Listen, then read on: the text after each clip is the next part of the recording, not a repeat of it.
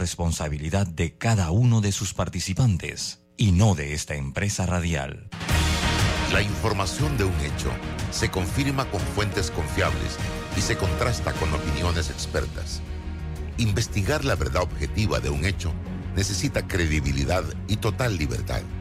Con entrevistas que impacten, un análisis que profundice y en medio de noticias, rumores y glosas, encontraremos la verdad. Presentamos a una voz contemple y un hombre que habla sin rodeos con Álvaro Alvarado por Omega Estéreo. Bienvenidos. Muy buenos días, feliz inicio de semana. Están escuchando ustedes sin rodeo por la cadena nacional simultánea Omega Estéreo en sus dos frecuencias a nivel nacional, 107.3, 107.5. También nos puede escuchar descargando la aplicación de Omega Estéreo desde su Play Store o App Store, totalmente gratis. Canal 856 para las personas que tienen el sistema de cable de Tigo o entrando a nuestra página web www.omegastereo.com. El programa se transmite en todas las redes sociales de Álvaro Alvarado C y Álvaro Alvarado Noticias. Vamos rapidito, un breve cambio comercial, de vuelta a todo el equipo aquí en Sin Rodeos. Anualmente miles de panameños y extranjeros están conectados con el interior del país con los destinos que Air Panama tiene para ofrecer. Algunos viajan para reunirse con sus seres queridos, otros para reuniones de negocios o simplemente para relajarse. Ahora Air Panama ofrece nuevo destino de Chitré como hub de provincias centrales. Llega al aeropuerto Alonso Valderrama y utiliza este punto como conexión para llegar de forma cómoda a Coclé, Herrera, Los Santos y Veraguas. Vuela alto con nosotros reservando en airpanama.com. Air Panama, la línea aérea que mueve a Panamá.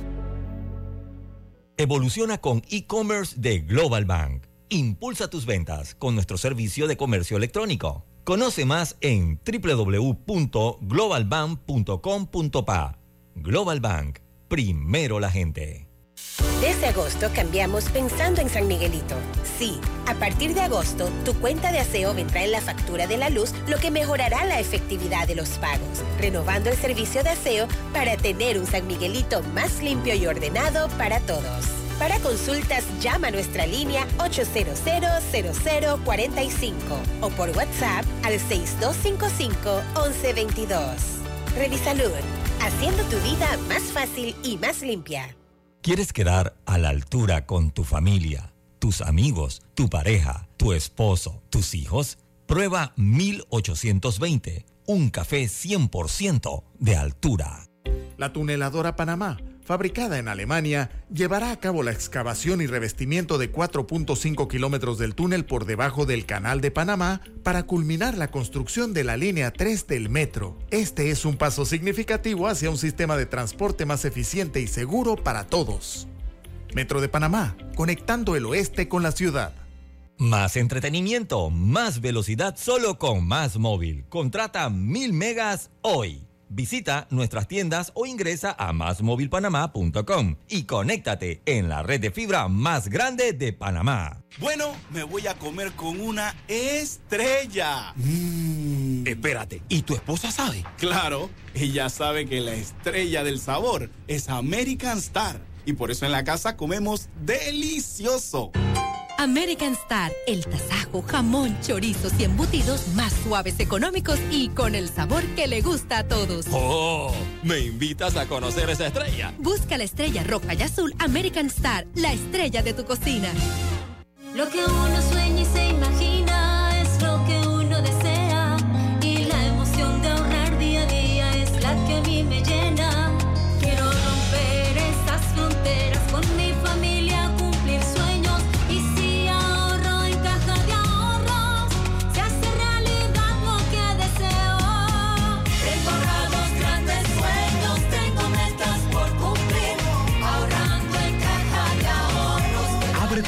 de ahorros digital. Caja de Ahorros, el banco de la familia parameña.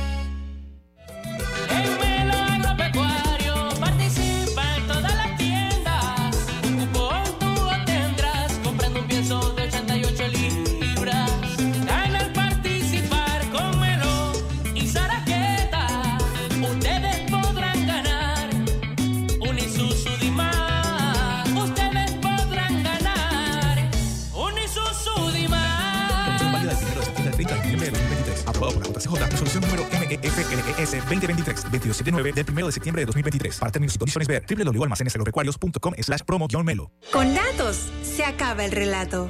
Dato. Minera Panamá genera más de 7.000 empleos directos. Datos proporcionados por el estudio Indesa de enero de este año afirman que la empresa genera más de 40.000 empleos directos e indirectos, dando oportunidades de desarrollo y crecimiento a panameños de todo el país. Relato. Es solo un relato que generamos 3.000 empleos por nuestros recursos. 67% de los colaboradores de Minera Panamá son del interior y de acuerdo a datos oficiales es el mayor empleador privado del interior del país. Con datos, siempre se acaba el relato. Para más datos sobre este y otros temas, visita nuestra página web cobrepanamá.com. Nuestro planeta necesita acciones puntuales hoy más que nunca. Por eso, en Hutchinson Port trabajamos para reducir nuestras emisiones de gases de efecto invernadero por medio de la utilización de energías más limpias en nuestras operaciones. Mediante estas y otras iniciativas, en Hutchinson Ports protegemos el medio ambiente. Disfruta de tu tarjeta Mastercard.pago con los siguientes beneficios, sin anualidades, sin costo por usar en comercios o compras por Internet. Funciona en cualquier país del mundo y en cualquier ATM local o internacional. Saldos y consumos en tiempo real en nuestra aplicación. Solo tienes que seguir estos pasos. Descárgala en Play Store o Apple Store Dentro de la aplicación busca activar nueva tarjeta y escanea el QR de la tarjeta. Verifica tu perfil usando tu documento de identidad vigente. Disfruta de tu tarjeta más cercana. Punto pago, señoras y señores. La democracia la hacemos contigo. Inscríbete como miembro de mesa en tribunalcontigo.com o en cualquiera de las oficinas del Tribunal Electoral a nivel nacional y sé responsable de contar cada voto. Tribunal Electoral. La patria la hacemos contigo. La vida nos lleva a crecer. La familia se vuelve un familión. Las salidas se vuelven viajes a otra provincia.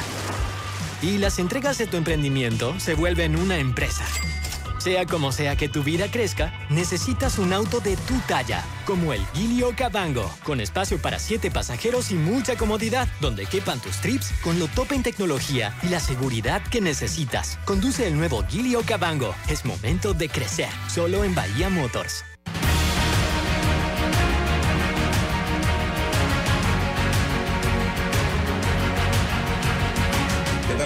Tengan todos muy buenos días. Bienvenidos a este su programa Sin Rodeos a través de Omega Estéreo. También estamos en plataformas de redes sociales como YouTube, Twitter.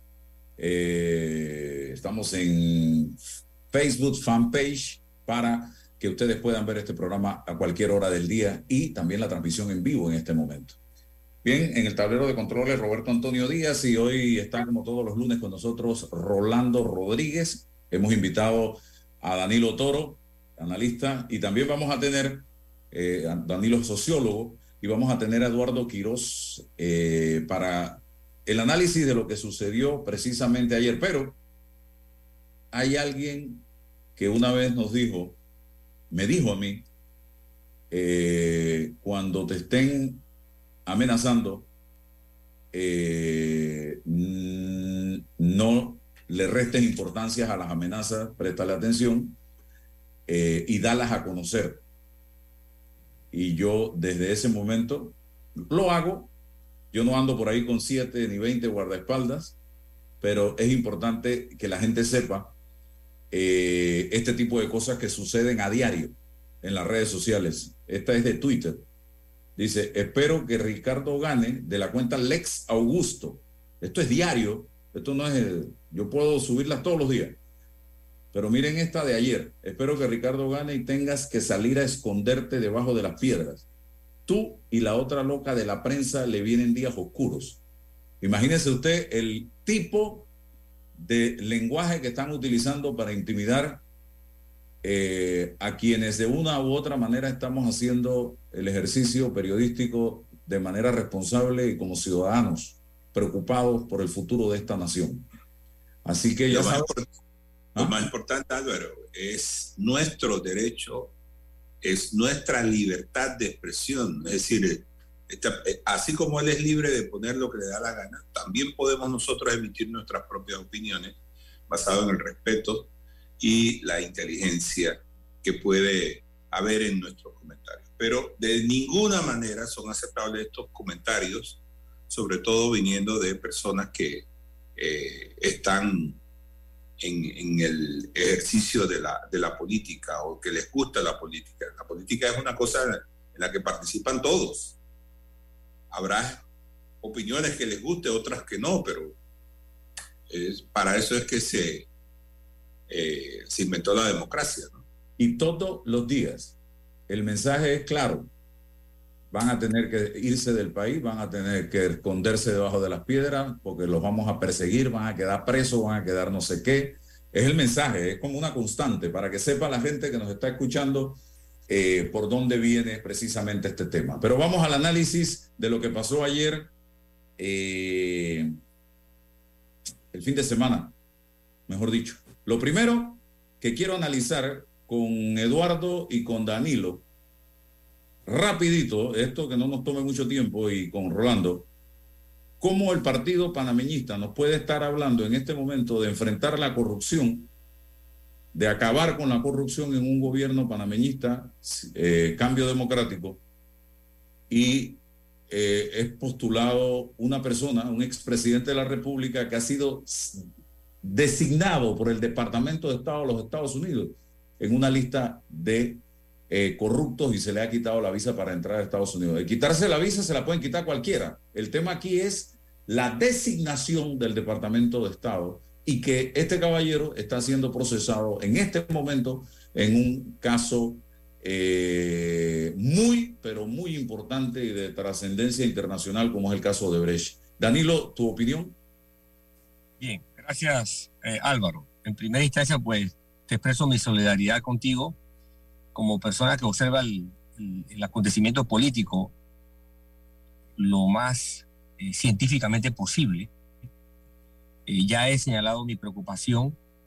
Eh, la semana pasada ocurrió una, una, una, una situación terrible con una joven que está tratando de ser eh, vicealcaldesa. Exacto. Ah, representante, ¿no? No, vicealcaldesa en Colón. Ah, en Colón, ok. En Colón. Quien presentó también una denuncia pública por amenazas eh, que recibió, ¿no? Y estas cosas, si las dejamos pasar por alto, sencillamente vamos a perder el país. Así es que me solidarizo contigo en el sentido de que esto es inaceptable. Y creo que los primeros que debieran salir a condenar esto son aquellos candidatos, porque es posible, es posible que esto también corra por cuenta de gente que no ha sido contratada, no ha sido designada, no ha sido eh, eh, eh, solicitada de manera por cuenta de una campaña, una campaña particular. Así que las campañas que salgan a relucir por esto deben hacer vocería. De allí entonces paso a abordar la respuesta que me, que me está solicitando. Bien, tengamos claro tres cosas. La primera, la corrupción es y será un tema de campaña política. Dos, la corrupción es un tema de problema preocupante en el país. Y tres, la corrupción es un tema vinculado a la cultura en la sociedad panameña. Con estos tres elementos voy a preparar rápidamente lo que me pediste. ¿Ok? En nuestra sociedad, la cultura, en nuestra cultura, la sociedad ha tolerado la corrupción a múltiples escalas.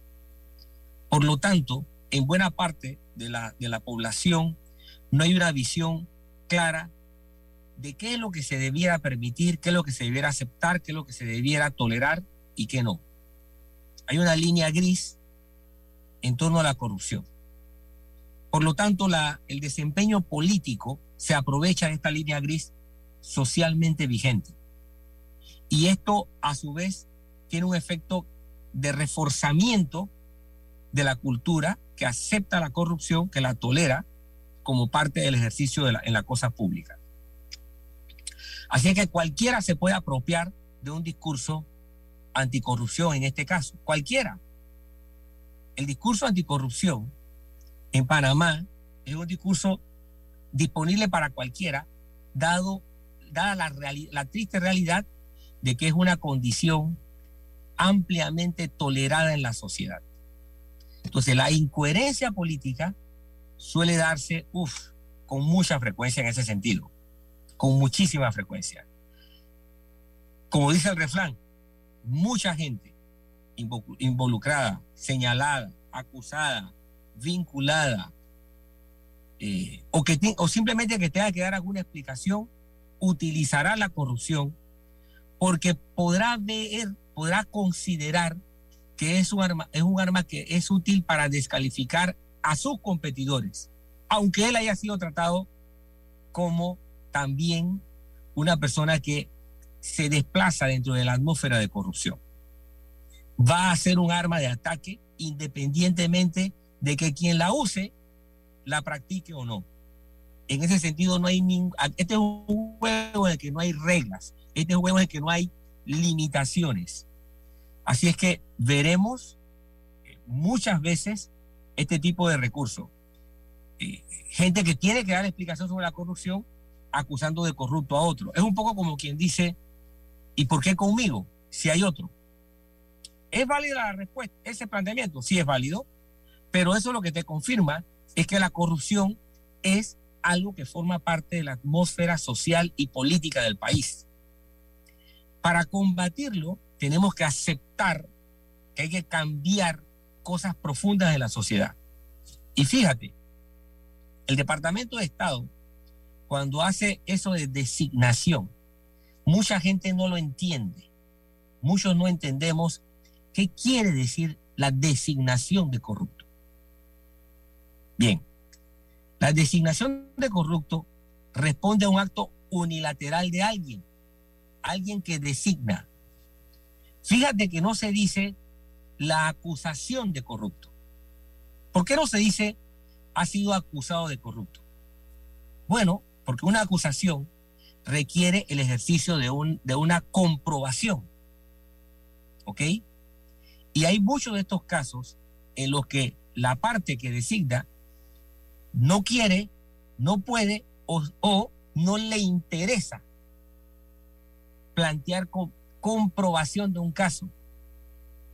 ¿Ves? Se reserva el presentar pruebas. ¿Por qué hace una lista? ¿Por qué hace una designación? Porque tú sabes lo que está ocurriendo, tú sabes que está ocurriendo algo, pero tú o no puedes, o no quieres, o no te interesa simplemente presentar prueba alguna. Entonces actúas por la vía administrativa, actúas por una vía eh, express, por así decirlo. Y esa es la razón por la cual un gobierno como Estados Unidos tiene vías como esta, vías que no son judiciales, pero que pesan tanto como la judicial a la hora de tomar acciones. Entonces, en un país como el de nosotros, en donde ni siquiera tienes cosas claras de qué es corrupto y qué no, esto no se entiende, la gente del común no lo entiende, no lo, no lo, puede, no lo puede decodificar, porque la corrupción está entretejida a las prácticas ordinarias que hay en el ambiente político y social. Bien. Eduardo. Sí, bueno, primero buenos días y también quiero eh, subrayar lo que dijiste, ¿no? Eh, estos temas de, de, amenaza no deben pasarse desapercibidos, no importa cuán pequeño o insignificante parezca, hay que hacerlos públicos y ojalá las autoridades actuaran, porque definitivamente de ese tipo de amenazas eh, que inicialmente empiezan de manera insignificante terminan convirtiéndose en temas peligrosos, ¿no? Así que haces muy bien en eso y, y ojalá que todo aquel que las, que las reciba lo, lo haga igual. Yo, yo me, me, sumaría a lo planteado por, por Danilo Toro, agregando solamente dos cosas. Una es que al parecer la política se ha ido convirtiendo en la ruta para huirle a la justicia.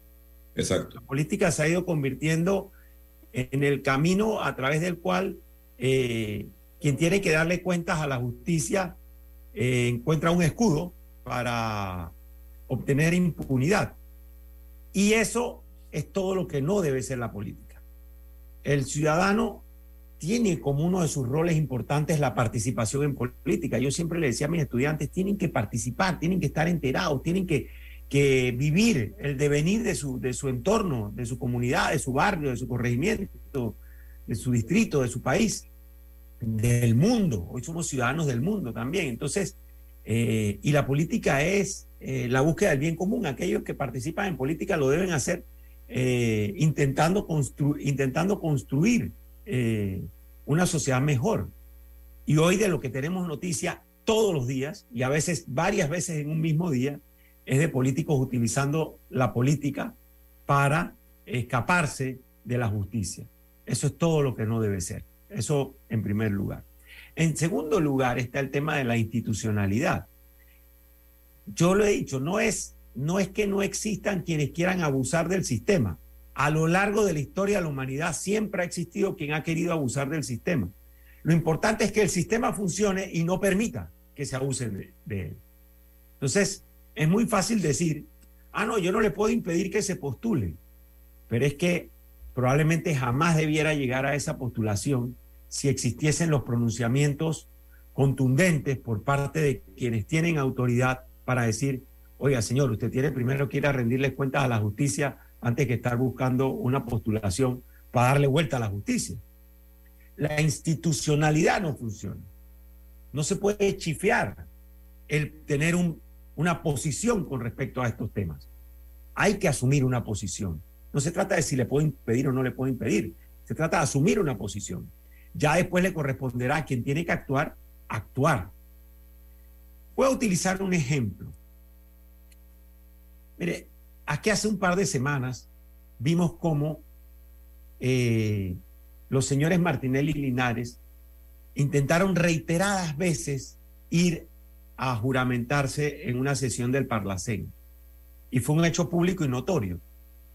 Y yo me preguntaba, ¿dónde está el fiscal de la causa que está haciendo esa investigación. Si está viendo casi que en vivo que estas personas estaban buscando una forma para evadir la justicia. Cosa que al final se terminó dando. ¿Pero por qué? Porque los señores abusaron del sistema. Podría ser. Pero lo más preocupante es, sucedió porque las instituciones que tienen que actuar no actuaron en debida forma. Entonces, hay un quiebre. Políticos utilizando la política para huirle a la justicia, pero por otro lado, instituciones que no hacen su trabajo, que no están a la altura de lo que la sociedad les exige y por lo tanto, aquellos que quieren abusar del sistema abusan sin ninguna, sin ninguna limitación. Entonces, para mí, quien al final del día, mire usted, estamos a la vuelta de la esquina de supuestamente el inicio del proceso de Brecht ya está clarísimo que no va a iniciar esa audiencia. Otro retraso más. ¿Por qué? Porque el sistema no funciona. Entonces, quien está sentada para mí en el banquillo de los acusados es la administración de justicia, son las instituciones. Eh, Rolando, ¿algún comentario? No, yo más bien tengo preguntas. Eh, yo puedo entender que la, los líderes políticos, incluso los actuales, recurran al discurso de la corrupción, aun cuando ellos mismos, para usar tus palabras, Danilo, se desplacen en el ambiente de la corrupción. Entonces, eso es una cosa, pero luego el receptor de esos mensajes, los votantes, esas personas no se dan cuenta de que quien le está hablando de corrupción no tiene moral para hablar de eso. O sea, ¿dónde está nuestros valores, que no somos capaces de reconocer una cosa como esa. Y lo otro, que quiero, que es un poco más simple, y, esta se la quiero reservar más bien a, Eduardo, por, a Eduardo porque eh, eh, el Estado militó en partidos políticos y quisiera hacerle una, pregunta ahora cuando termines ahí, Danilo. Danilo. Bien, ¿Qué hace que la gente pueda recurrir a un discurso de corrupto seando al otro siéndolo? Bueno, el hecho de que considera en su mente y en su concepción de la sociedad, considera que hay una gran complicidad. Y eso es lo triste, Eh, eh, Rolando. O sea, el, el- el- la- el fundamento de esa concepción, de, de esa justificación de salir a decir voy a combatir la corrupción sabiendo que el individuo es corrupto, sabiéndose corrupto el individuo. El- el- eso se fundamenta en el hecho de que hay toda una gran colusión, hay toda una gran complicidad social de la que, oye, como nadie se salva de esto, yo puedo ser aquí, tengo la autoridad para moral para acusar a alguien. Ayer Danilo le preguntó Hugo Famanía a Ricardo Martinelli cómo iba a hacer para luchar contra la corrupción y dijo, sí, lo voy a hacer, voy a luchar contra la corrupción y, y- y Hugo acto seguido le pregunta, pero si es que usted tiene un montón de gente cercana de su gobierno que ha sido procesada. Dice, no, esos procesos, si el Papa viene a Panamá, lo metían preso también porque todos son amañados. Sí, el, el- el concepto de amañado aquí es un recurso para decir que la justicia no cumple su función, no está validada. Lo que decía Eduardo, la institucionalidad es cuestionada. A diferencia de un país en Estados Unidos en donde a un presidente que le ocurre lo mismo, exactamente lo mismo, hay, hay- hay un paralelismo entre ambos, la justicia sí puede correr, la justicia sí puede funcionar por mucho que el argumento sea la justicia de Estados Unidos no sirve, está politizada, es una cacería de brujas, son una partida de políticos de extrema tratando de atacar a un expresidente en Estados Unidos. ¿Ves? Pese a todo ese discurso antijusticia que una propuesta política como la del señor Trump está haciendo, la justicia en Estados Unidos camina, funciona y el riesgo de que él pueda ser condenado existe. O la posibilidad, si lo quiere ver positivo o, positiva o negativamente, la posibilidad o la probabilidad de que pueda ser condenado es real. Es real. A nadie se le ocurriría decir, es imposible que a Trump lo condenen en, un, en, una- en uno de los muchos casos que tiene. Porque la institucionalidad de justicia allá funciona. Acá es otra historia. El, el argumento que acaba de plantear Eduardo ayuda a, aclarar esto. Si tiene una institucionalidad débil, si tiene una institucionalidad frágil, que depende mucho de lo que decida un ejecutivo, oh, las cosas no van a funcionar fácilmente. Y la justicia será, será lo más, lo más que ande es coja, si es que anda, si es que camina. Pero más, más que coja, no va a ser. Entonces, tienes, tienes un gran problema de debilidad institucional y tienes el problema de la enorme complicidad social. El concepto de que como todo el mundo está en este baile, yo puedo salir y señalar, este está embarrado en esto, el otro está embarrado en lo otro, el otro está embarrado en lo otro. Entonces, esas Bueno. dos premisas hacen que tengamos lo que tenemos, pues.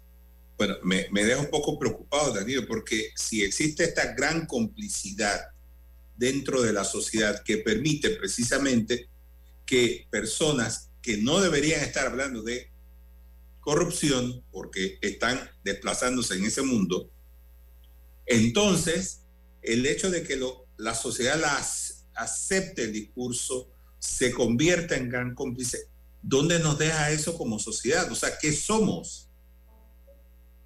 Va, est- estamos fatal. Estamos fatal porque no tenemos referente.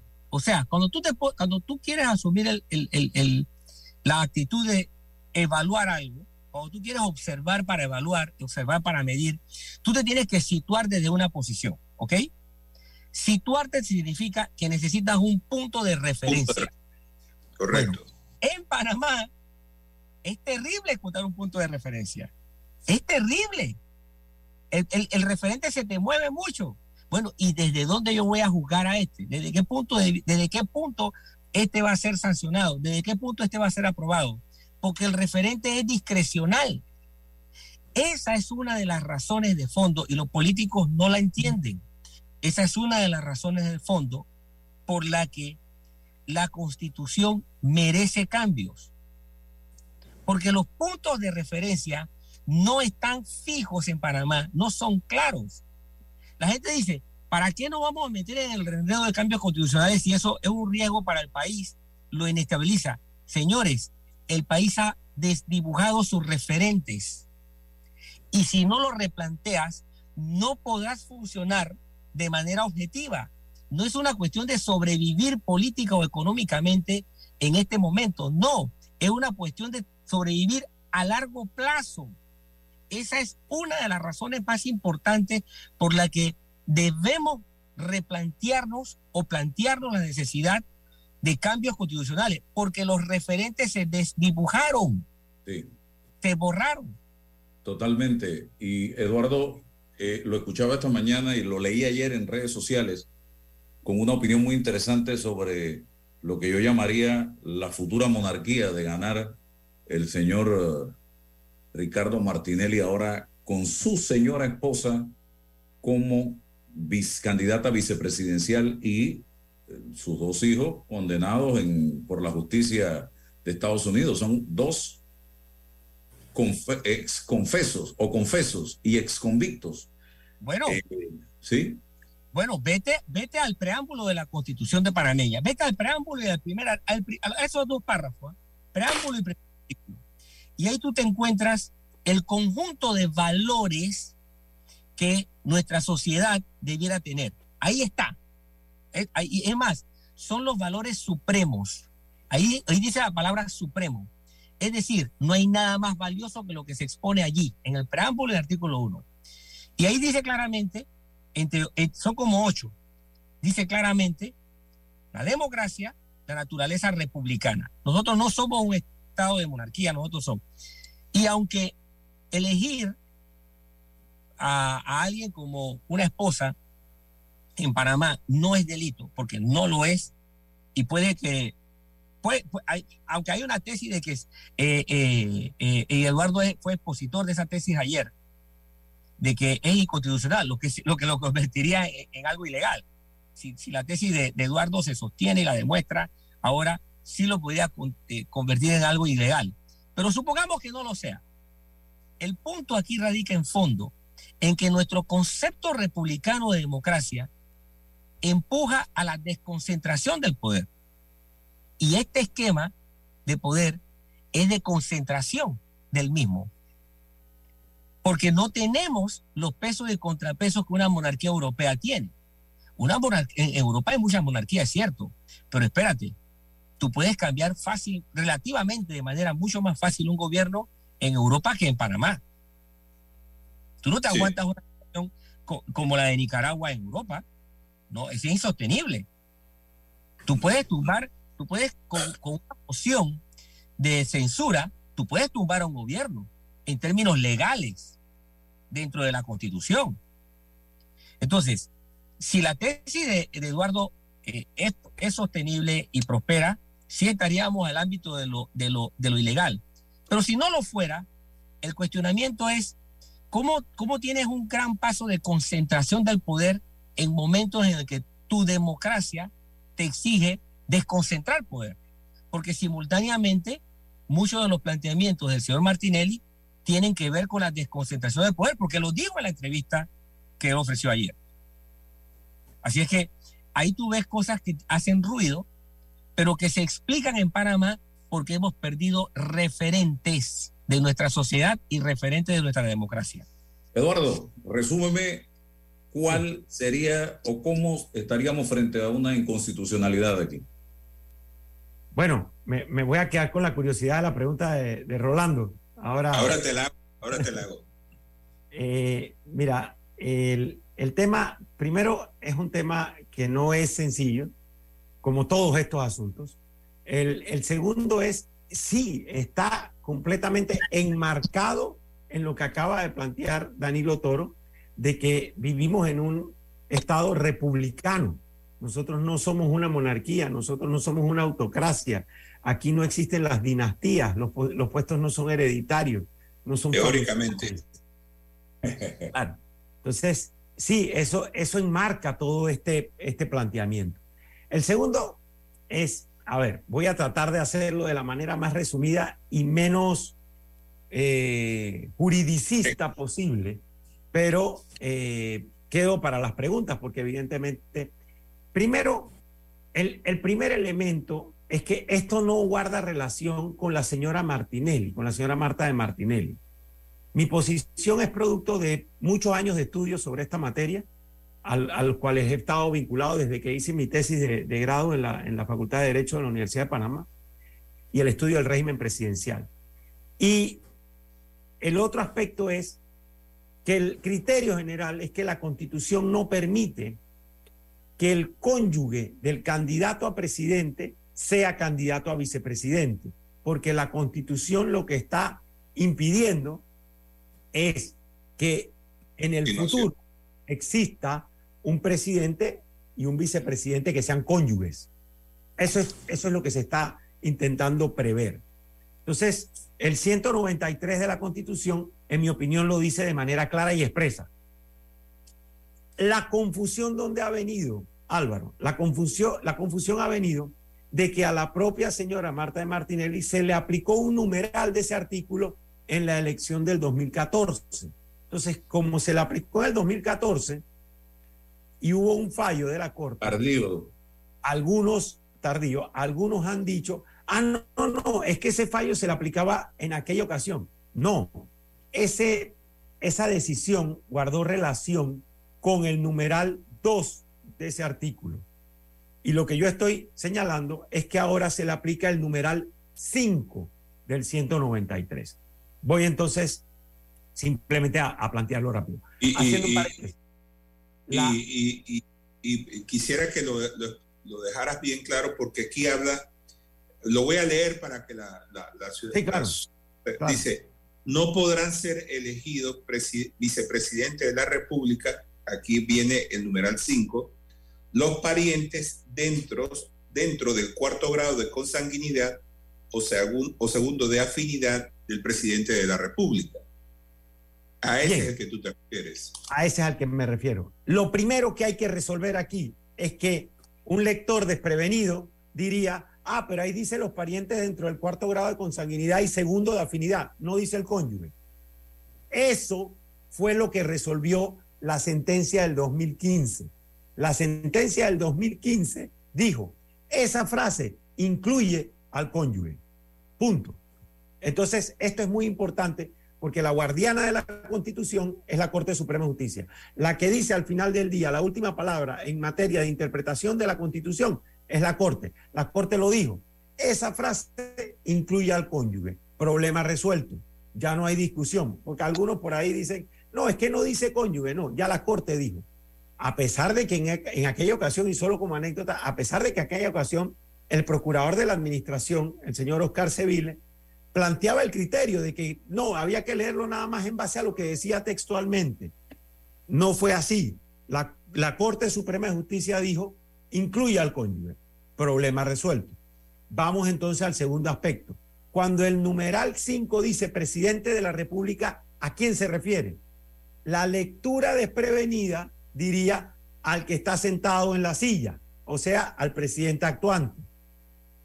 Por lo tanto, si cumpliera con los otros requisitos, la señora de Cortizo no podría ser candidata a la vicepresidencia, por ejemplo. No, ese es el numeral 2.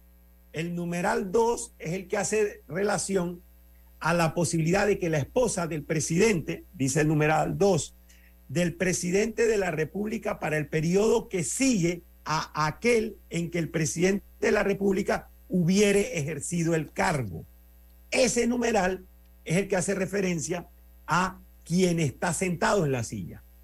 Es el mismo caso de cinco. Marta en el pasado. el caso del 2014. El numeral 5 hace relación a quien sea presidente de la República. ¿Por qué? Porque lo que sí no podemos interpretar es que el constituyente escribió la misma cosa dos veces. Porque no, no es un método de interpretación de la constitución pensar que el constituyente se equivocó, sino todo lo contrario. El constituyente no se equivoca. El constituyente plantea conceptos que hay que entender. Entonces es otra figura, si no, no existirían dos numerales para decir lo mismo. En el segundo, lo que dice, en el, en el, en el numeral 5, lo, que dice es que no podrá ser có- cónyuge de quien vaya a ser presidente de la República o de quien sea presidente de la República. Y esto está dentro de lo que se llama un criterio de inelegibilidad. Acuérdate que hay tres aspectos. Uno, los requisitos objetivos. Ser panameño de nacimiento, mayor de 35 años. Luego tienes las prohibiciones. Aquel que no haya sido condenado por un ta, ta, ta, ta. Esas son prohibiciones. Y luego tienes el tercero, que es el criterio que hace que una persona no sea elegible. No puede ser elegible si eres pariente del presidente o que está sentado en la silla o pariente de quien va a ser presidente. Ese es el argumento. Sí, en efecto, aquí eh, eh, este punto 5, cuando yo lo leí, que dice a secas no podrá ser elegido vicepresidente el que esté dentro del cuarto grado de consanguinidad o segundo de afinidad, está a secas. Los otros cuatro ponen como una condición, pero si lees esto, únicamente el 5, pareciera que incluyera los otros cuatro, ¿no? Los otros cuatro eh, eh, eh, criterios que hay ahí para no ser elegido. Claro, lo cual, lo cual no, lo cual permitiría una interpretación como decir, ah, bueno, es que dice lo mismo que dice el numeral 2. No, no Exacto. puede decir lo mismo. Quiere, quiere decir que se refiere a otra figura. Ahora, Álvaro, algo interesante, sobre todo porque estamos en radio, que es una maravilla, mi medio favorito, a pesar de que trabajé muchísimo tiempo en, en periódicos en, en- impresos, la radio es una maravilla porque te permite esto. Mira, ¿cómo yo llego a esta conclusión? Porque empiezo a estudiar la norma y un método de interpretación de la constitución es el método histórico, o sea, ver de dónde viene la norma para entender qué quiso decir el constituyente. Ese artículo está exactamente igual en la constitución original de 1972, pero también está exactamente igual en la constitución de 1946. Pero fíjate lo que decía la constitución de 1946. Una sola diferencia, tenía una palabra. Dice el 154 de la constitución de 1946. No podrán ser elegidos vicepresidentes, recuerda que en esa época eran dos, numeral 1, numeral 2, numeral 3, numeral 4 y numeral 5. Los parientes dentro del cuarto grado de consanguinidad o segundo de afinidad del candidato a la presidencia de la República. ¿Qué pasó? ¿Por qué la palabra candidato desaparece en la constitución del 72? Hay una explicación muy sencilla. En el 72 el presidente no era electo por votación popular. El presidente era electo por la Asamblea Nacional de Representantes de Corregimiento, los llamados 505. Entonces, y no se elegía por nómina, se elegía por cargo. O sea, los 505 votaban primero el presidente y después el vicepresidente, no era una nómina. Entonces, no tenía que decir la palabra candidato porque no era candidato y porque ya no iba a ser candidato el que iba a estar, ya había sido electo presidente, porque se elegía en la asamblea eh, primero al presidente y después al vicepresidente. Así se eligió a Demetrio Basilio Lacas y después al señor Sucre. Y en el 78 a Aristides Rollo y después a Ricardo de la Espriella como vicepresidentes, vicepresidente. Entonces, ¿qué quiso, ¿qué quiso resolver el constituyente en el 72? Que no había necesidad de decir la palabra candidato. Y en mi opinión la norma queda más clara. Algunos dirán que no tan clara, que debió decir candidato. En mi opinión no, porque eso está planteado en el numeral anterior. En el 5 lo que se quiere evitar es que no sea que no sea vicepresidente de la República el cónyuge o pariente de quien va a ser presidente de la República. Ayer leía un mensaje de un abogado de este país que circuló en redes sociales que dice, vínculos por afinidad, elemental concepto de derecho civil de familia. Entre la esposa y el esposo no existen ni se establecen lazos o vínculos por afinidad. El parentesco por afinidad se produce tras la celebración del matrimonio de modo diametral entre el esposo o la esposa y los familiares de cada cual. Ejemplo, los padres, hermanos, tíos, etcétera, de la esposa o del esposo son parientes afines. Respecto al cónyuge, de modo que la esposa, si corre como candidata a la vicepresidencia del país, no viola en modo alguno el numeral 5 del artículo 193 de la Constitución Nacional. La razón, porque ella no ingresa en la categoría de pariente afín del esposo y viceversa, de donde entonces el argumento de algunos colegas de que es inconstitucional que la señora Marta de Martinelli sea candidata a la vicepresidencia del país. Bueno, yo, yo, lo que, yo lo que le he dicho a muchos de, los de los colegas o de las personas que han opinado en estas últimas horas es que lean la sentencia del 15 de febrero de del 2015. La sentencia del 2015 resuelve ese problema. Ya no se trata de un tema de opinión, de si la del cónyuge es pariente o no es pariente, de si entra o no entra. La Corte señaló en el 2015 que sí se le aplica. Entonces ya no es objeto de discusión porque quien interpreta la Constitución es la Corte Suprema. Muchas personas tal vez no han hecho la lectura y lo comprendo de la, de la sentencia de 2015, que es una sentencia bien interesante, por cierto, y no es corta, es una sentencia de más de 20 páginas, y donde la Corte hizo un estudio y con alegatos interesantes, si te pones a ver, con alegatos del doctor Mario Galindo, con alegatos del doctor Carlos Bolívar Pedrechi, con alegatos del procurador civil en ese momento, y la Corte resuelve el problema y dice, se le aplica al cónyuge. El cónyuge es un pariente que estaría inhabilitado en base a lo que, a lo que plantea el 193. Sí, en el fallo claramente habla de que está dentro del segundo grado de afinidad.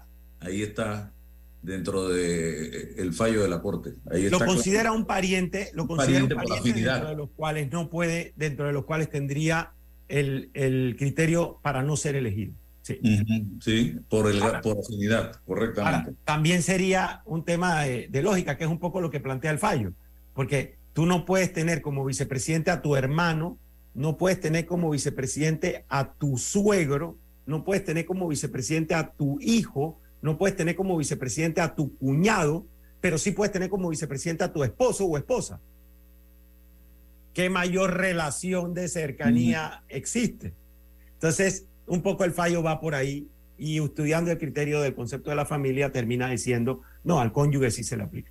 Alguien decía y Guzmán Delgado, eso lo resuelve un divorcio, dice. Imagínate tú por dónde andan. Bueno, eso, pasó en bueno, Honduras. eso ocurrió, eso ocurrió Eso una ocurrió. vez en, Guatemala. En Guatemala, Guatemala, perdón. Guatemala, sí. Eh, lo que me esa prohibición no rige para para los cargos de diputado, ¿no? Esa prohibición no rige para los cargos de diputado. Ahí no hay norma. Ahí no hay norma. Toda la familia. Ahí no hay problema, hermano. Eh, yo, yo te Danilo. quiero preguntar, Eduardo, eh, volviendo a, la- a la- a lo que planteaba Danilo, es ¿por qué los partidos políticos no prohíben que corran a cargos de elección popular personas que están atravesando problemas legales? Es decir, yo creo que en virtud de que los ciudadanos debemos elegir a los mejores, el criterio para mí sería, bueno, si esta persona está siendo procesada, yo debería esperar el final del proceso para saber si merece o no mi confianza. Pero aquí se está haciendo todo lo contrario. Aquí se hace eh, el juicio, eh, entra, entra en duda las capacidades de honestidad de la persona, pero nosotros no tenemos opción. O lo elegimos o no lo elegimos, sin saber en el fondo si es culpable o no de un delito. ¿Por qué los partidos políticos no toman una iniciativa en torno a eso? Bueno, como tenemos la constitución a mano, eh, vale la pena señalar que los partidos políticos como organizaciones autónomas tienen toda la libertad para establecer los requisitos que quieran, siempre y cuando no violen el 19 de la constitución, que es que no habrá fueros o privilegios, ni discriminación por razón de raza, nacimiento, discapacidad, clase social, sexo, religión o ideas políticas. O sea que usted sí podría establecer una limitación que dijera aquellos que estén encausados, aquellos que hayan sido imputados. Y ahí no aplica el concepto de presunción de inocencia, porque simplemente lo que está haciendo el partido es subiendo la vara y diciendo yo no quiero tener candidatos que estén dentro de un proceso eh, judicial. Lo podría decir perfectamente. Ahora, esa no fue tu pregunta. Yo quería contestar eso, lo podría decir y hacer. Tu pregunta fue, ¿por qué no lo hacen? Y esa es una pregunta ya más desde el punto de vista político. Mira, habría la justificación de decir, bueno, porque es que eso son persecuciones políticas y tenemos que eh, aplicar la presunción de inocencia. Pero ahí es donde yo siento que cuando tú participas en política y tratas de buscar el bien común, tienes que generar unos estándares que vayan más allá de los mínimos que establece la ley y la constitución. O sea, tú tienes que ir un poco más allá, exigirle cierto comportamiento ético, cierto comportamiento civil, cierto comportamiento ciudadano a quienes participan en política. Eh, es un poco más allá. Es, es como algunos cuando dicen, no, pero es que no se metan con la vida privada de los políticos. No, no. Cuando usted asume la decisión de participar en política, cuando usted asume la decisión del servicio público, usted se somete al escrutinio de los ciudadanos. Y usted somete al escrutinio de los ciudadanos su vida personal y su vida política, porque al ciudadano le interesa saber quién lo va a representar, le interesa saber quién va a ejercer la función pública en su nombre. Entonces, todo eso queda sometido al escrutinio. Entonces, ¿por qué no lo hacen?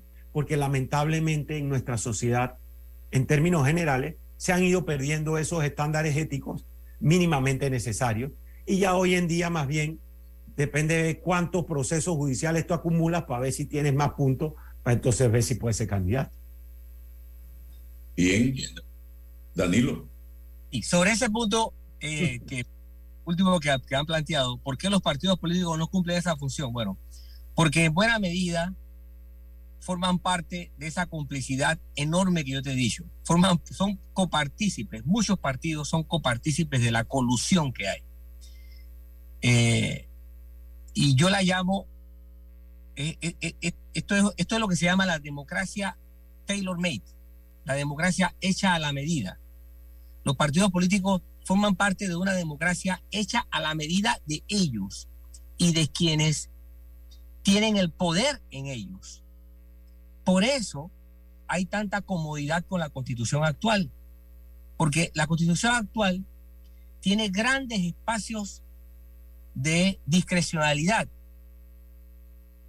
¿Ok? Y todo aquello lo que tú te mueves dentro de la esfera pública con discrecionalidad es una enorme cuota de poder. Nuestra concepción de poder, pese a que somos una república, sigue siendo en su matriz fundamental, sigue teniendo una vocación autoritarista. Y el autoritarismo es la antítesis de la democracia. ¿Por qué es, es necesario observar esto? Bueno, no hay nada que se cultive mejor que el autoritarismo allí donde hay espacios de arbitrariedad. Y esa es la razón por la cual tanta gente se siente cómoda con las cosas tal como están normadas. Hay muy buenas leyes, pero los espacios, el tejido social y político te deja espacios de arbitrariedad que no lo vas a poder combatir hasta que no propongas un nuevo sistema de referencias. Tú tienes que cerrar los espacios de discrecionalidad. Y esta concepción de acuerdo nacional, esta forma de tener un nuevo contrato social, implica tener nuevos objetivos como nación. Es allí una de las terribles consecuencias de tener una educación pobre. Y cuando digo educación pobre, Exactamente. va mucho más allá del sistema educativo regular. Es también lo que la sociedad educa.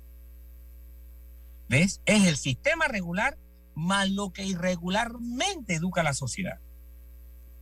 Entonces, eso es lo que está sobre la mesa de cirugía. Esa es la disección que tenemos que hacer. Pero como no es algo que concebimos urgente, porque nadie se va a morir si no se cambia la constitución, entonces esto se posterga. Postergar esta cirugía no hace más que alargar la agonía. Y vamos a seguir conviviendo con la corrupción y vamos a seguir conviviendo con partidos o, u organizaciones políticas que la protegen, que prefieren amparar la impunidad, que son mecanismos para salvar a gente que está o que debería estar buscada por la justicia. He allí las grandes debilidades de nuestra democracia. Nuestra democracia que estamos hecha a la medida. Un punto cortito, Álvaro. Mira, ahí, ahí, es donde yo digo que los procesos electorales tienen un, un valor y, y democrático, y es que convocan la atención de los ciudadanos. La escogencia de nuestras autoridades hace que todos los ciudadanos presten atención a lo que está sucediendo. Después, bueno, después vienen las elecciones, después son cinco años en lo que antes, y algunos creen, le dan como un cheque en blanco y entonces vaya usted a gobernar. Pero debemos aprovechar este momento. Y eso fue parte de lo que un poco quisimos hacer. Es prestemos atención a este momento estelar de un proceso electoral para preguntarnos como sociedad qué queremos hacer. Nos gusta la sociedad en la que vivimos, en la que por la mañana tenemos un escándalo y por la tarde otro, en la que todas las candidaturas, un poco más, un poco menos, limitadamente, todas tienen alrededor un escándalo. Queremos seguir viviendo esto, en la que todo el mundo está viendo a ver por qué Rendija se mete para hacerle una pifia al sistema. O queremos vivir en una sociedad que nos provoque felicidad, alegría, que resuelva los problemas de la gente, que nos dé un, un bienestar social. Entonces yo siento que hay que aprovechar este momento de atención para plantearnos cuál es el país que queremos a futuro. Incluso todo este debate que se ha generado, ley de transparencia, contrato minero, eh, proceso electoral, es positivo porque hace que el ciudadano esté atento de los temas públicos. Y en la medida en que está atento, yo creo y quiero creer que ese ciudadano se pregunta y dice, ¿cómo podrían ser las cosas mejor? ¿Cómo podríamos darnos una sociedad mejor? Nuestro contrato social, que es un poco lo que acaba de plantear eh, Danilo, nuestro contrato social está quebrado. ¿Cómo podemos hacer uno nuevo? No emparapetemos el contrato social. Démonos uno nuevo que esté fresquito, que esté recién pintado, que esté nuevecito, que nos genere ilusión para poder construir un, un, un país más democrático y, y, más feliz para los ciudadanos. Bueno, Rolando, ¿viste el tweet que te mandé ahí? El sí. post eliminado, lo dice la red social de... Yo sigo diciéndole Twitter. Es, vergonzoso lo que dice ahí el señor este. Ahí se los mando a, a, Danilo y a Eduardo. El post ha sido eliminado, pero ¿qué pasa? Fue escrito y mucha gente lo vio. Y cuando tú entras a, ese, a esa dirección, que te la voy a mandar también, eh, la, la, la plataforma dice eso, el post ha sido eliminado, lo que indica que sí se subió ese post a las redes. Si no, no dijera que fue eliminado. Así que eh, les voy a mandar eso y la evidencia, la, y la evidencia, a ver si lo pueden ver. A Danilo, a Rolando y a Eduardo. Bueno, eh, vamos al cambio. ¿Necesitas llegar de forma rápida y segura al interior? ¿Tienes viaje urgente a Coclé, Herrera, Los Santos o Veraguas? No te preocupes, con Air Panama todo es posible, porque en tan solo 30 minutos llegas a provincias centrales y al resto del país a través de nuestro hub de provincias centrales, Chitré. Llega de Panamá a Chitré en tan solo 30 minutos y conecta con tu destino final en menos de una hora, con horarios cómodos para ti. Vuela alto con nosotros reservando en airpanama.com. Air Panama, la línea aérea que mueve a Panamá. ¡Agáchate! ¡Agáchate! Oye, bájale al PlayStation, que no me dejes escuchar la película. La velocidad que necesitan todas las personalidades de tu hogar. Solo en Más Móvil. Contrata mil megas con 25% de descuento todo el 2023 por 37.50 mensuales en másmóvilpanamá.com.